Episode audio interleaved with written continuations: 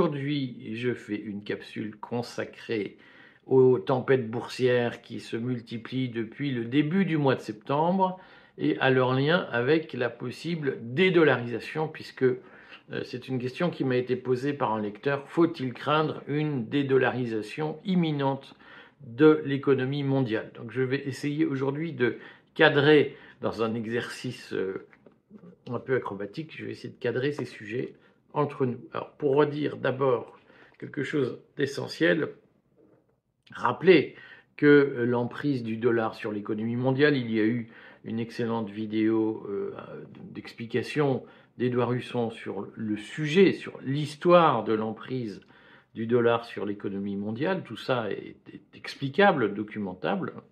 Ça, ça a tenu essentiellement au poids politique des États-Unis au sortir de la guerre en 1945 les États-Unis étaient au fond le seul pays qui disposait d'un stock d'or suffisant pour garantir la convertibilité de leur monnaie avec euh, l'or. L'or, vous savez, c'est compliqué à échanger dans la vie quotidienne, il faut, euh, il faut le rendre liquide d'une certaine façon. Donc, euh, pour les échanges quotidiens, il a semblé plus facile à tout le monde d'utiliser des dollars, sachant qu'en 1945, les dollars étaient convertible en or. Donc on pouvait se dire, bah, il y a un stock d'or, il y a un stock de dollars, et euh, chaque fois que j'ai un billet de 1 dollar, je peux être sûr qu'il est euh, convertible, échangeable, adossé à une quantité d'or correspondante. Évidemment, toute la difficulté de l'exercice a, tenu au fait que les pays qui étaient ruinés au sortir de 1945, petit à petit ont parfois très rapidement, ont développé ou redéveloppé leur économie, et que donc la croissance économique est allée beaucoup plus vite que la croissance du stock d'or mondial, de telle sorte que les échanges en dollars ont commencé à très largement dépasser les possibilités de convertibilité. C'est pour ça qu'au début des années 70, au sortir de la guerre du Vietnam, qui a coûté très cher aux contribuables américains, les États-Unis ont décidé de supprimer la convertibilité du dollar en or et de laisser flotter le dollar tout en profitant d'une certaine façon de leur statut de premier, euh, premier en place.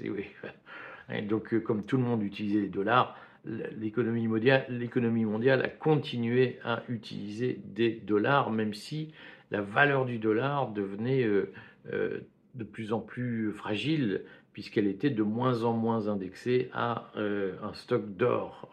Et même, elle ne l'était plus du tout. Fait qu'on a fabriqué plein de dollars. Hein. c'est l'explosion de la finance. C'est euh, l'argent facile qu'on a fait en spéculant sur le caractère intangible du dollar et, donc en fabriquant de la monnaie de singe en disant mais ça vaut très cher puisque c'est euh, du dollar. Donc si vous voulez, un jour, on refera là aussi une, une vidéo sur le sujet. J'en profite pour dire que donc, je ferai deux vidéos. Une sur les comptes à terme pour notre chaîne Patrimoine, qui ne fait pas partie de, des contenus du courrier des stratèges, mais regardez cette vidéo tout à l'heure. Et puis je ferai une vidéo sur comment la faillite de l'État en France pourrait tout à fait se produire. C'est une vidéo que j'ai promise, je vais la faire cette semaine. Et puis ne manquez pas, si vous êtes intéressé par la liste citoyenne que nous montons aux européennes, qui suit son petit bonhomme de chemin, de rejoindre le fil Telegram. Restez libre qui est gratuit et de rejoindre le fil Prenons-nous en main euh, que nous avons créé, qui regroupe déjà plusieurs centaines de personnes qui sont intéressées par le montage de cette liste citoyenne. C'était les petites annonces publicitaires. Alors donc je reviens à ma question de dédollarisation puisque certains craignent une dédollarisation imminente. Alors je, réponds assez longuement dans l'article qui va avec cette vidéo, article du courrier des stratèges, à la question de est-ce qu'il y a un risque de dédollarisation imminente? Euh, qui, est lié aux crises boursières qui, reviennent chaque semaine pratiquement depuis le mois de septembre. Ce qui est sûr, c'est qu'il y a aujourd'hui une difficulté pour les bourses, euh, particulièrement pour la bourse de New York, à faire face au relèvement des taux des banques centrales. Il devient plus intéressant, plus rentable d'acheter des obligations que des actions. Et donc, il y a une fuite du marché des actions qui se traduit par une baisse moyenne de ces actions. Personne ne sait jusqu'où ça va aller et personne de boule de cristal pour savoir jusqu'où ce phénomène peut euh, nous entraîner, peut-être vers la grande crise du capitalisme euh, qu'on peut pressentir depuis un certain nombre d'années. Il y a quelque chose d'assez fascinant dans cette grande crise du capitalisme, c'est qu'il y a une résilience du système, comme on dit. J'aime pas trop ce mot, mais il est adapté à la situation. C'est-à-dire que nous savons tous que en 2008, l'économie mondiale a souffert des excès de, la finance, spécialement de la finance complexe. Il se trouve que la presse américaine, je ferai un article spécial sur le courrier pour refaire le point sur ce que la presse américaine dit, des excès de la finance et notamment des fonds d'investissement euh, dans le monde depuis euh, quelques années, et spécialement depuis le Covid. donc la presse américaine se fait l'écho de rumeurs alarmistes sur le fait que certains fonds d'investissement auraient pris beaucoup trop de risques pour faire de l'argent facile et qu'ils constitueraient aujourd'hui le talon d'Achille de euh, la finance internationale, ce qui est tout à fait possible. Donc rien n'exclut que, euh, notamment, le, fait que les fonds d'investissement aient commis beaucoup d'imprudence dans, dans leur stratégie d'acquisition, dans leur spéculation, rien n'exclut qu'une crise mondiale intervienne, notamment à partir de la faillite d'un fonds d'investissement qui aurait pratiqué un Ponzi de ces grands fonds, de ces grands hedge funds, hein, qui ont capitalisé énormément d'épargne, qui ont pris des risques et qui aujourd'hui se trouvent en difficulté lorsque les, épargnants disent ben, rendez-moi mon argent. Hein. C'est un, problème. J'en parlerai demain avec l'assurance vie. Suivez cette vidéo euh, que je ferai pour le courrier demain.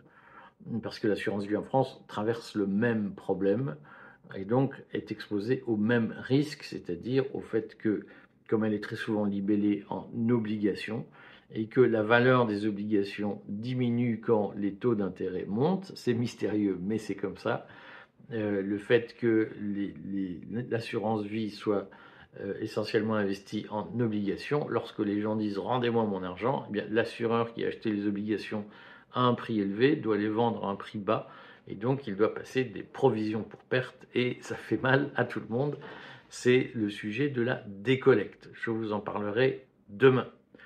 Euh, en même temps que les échos de la presse américaine sur la crainte de voir le même phénomène se produire sur les hedge funds. J'insiste parce que souvent on me dit ah vous promettez le pire pour vendre.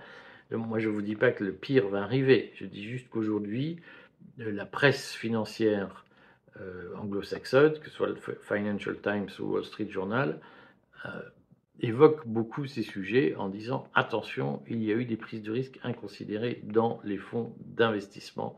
Et donc sur ce point, il faut faire très attention et il faut avoir conscience que l'accident nucléaire n'est pas sûr, mais il est plausible et même probable compte tenu de l'accumulation des risques auxquels nous assistons. Mais ça ne signifie pas, cette grande crise du capitalisme ne signifierait pas une crise du dollar. Alors lisez l'article que j'ai écrit dans le courrier des stratèges sur le sujet, mais pour une raison simple, c'est que je sais que par un optimisme irréaliste, euh, comme disent les praticiens de la théorie du nudge, par un optimisme irréaliste, beaucoup d'Européens rêvent Beaucoup d'Européens qui détestent les États-Unis rêvent d'une dédollarisation imminente et rêvent d'un accident euh, monétaire pour le dollar. La difficulté, c'est qu'il n'y a pas vraiment de solution alternative aujourd'hui. Euh, l'or, évidemment, est une valeur refuge, mais on ne peut pas facilement utiliser l'or dans la vie quotidienne. Donc si vous devez acheter un, bah, bateau euh, plein de pétrole à un pays qui n'utilise pas votre monnaie, euh, vous avez du mal à l'acheter en or.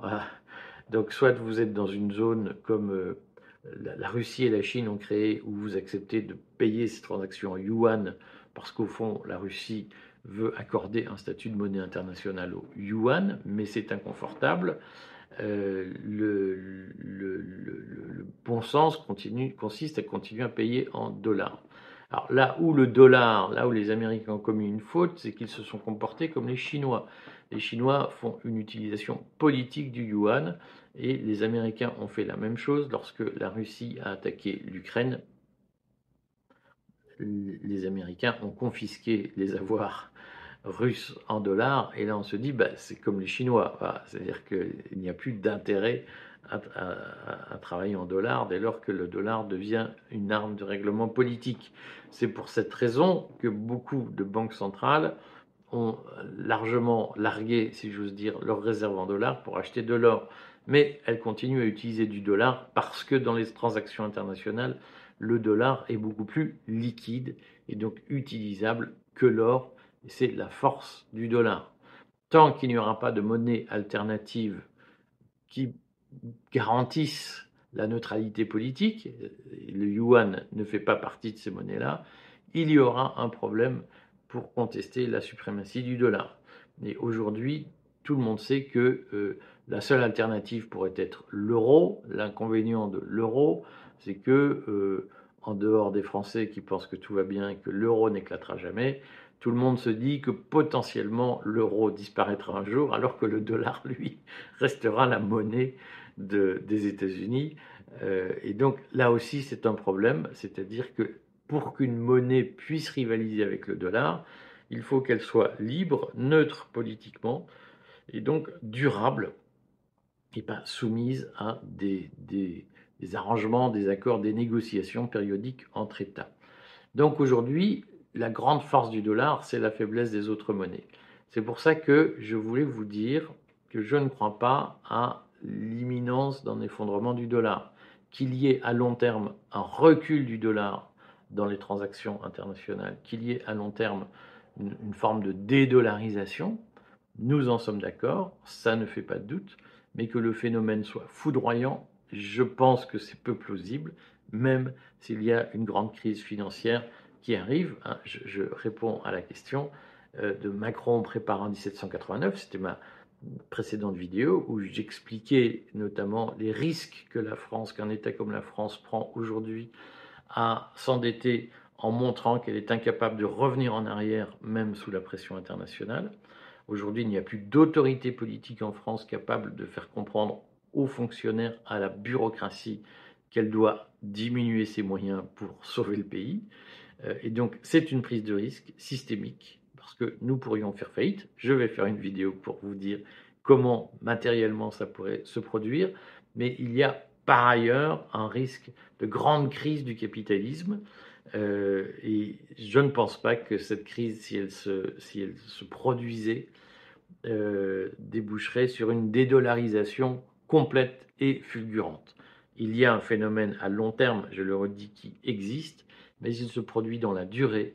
Et pour l'instant, il n'y a pas de monnaie alternative. On rappelle, comme pour l'euro, que pour qu'une monnaie unique ou une monnaie commune vive, il faut qu'il y ait une convergence des politiques budgétaires et il suffit que je lise vos commentaires qui pestent contre les demandes de la Commission européenne à la France pour qu'elle tienne ses engagements budgétaires, ou vous vivez ça comme une violation de notre souveraineté, euh, à juste titre, simplement en contrepartie, nous avons la stabilité de l'euro. Euh, quand, je lis vos commentaires, je mesure, et vous-même vous pouvez mesurer combien il est difficile de créer une zone monétaire optimale, c'est-à-dire une monnaie commune avec des pays qui acceptent de tous pratiquer la même politique budgétaire, quelles que soient les majorités qui se dégagent dans les parlements. Voilà, donc tout ça pour dire une crise, euh, un effondrement de la France, j'y crois. Euh, dans les prochains mois, ça me paraît très plausible. Un effondrement du dollar avant cette échéance, je n'y crois pas même s'il y a une grande crise monétaire, grande crise financière qui se produit. Voilà, retrouvez euh, l'article complet sur le courrier des stratèges et suivez ma vidéo sur les comptes à terme que je produis tout à l'heure. À très vite.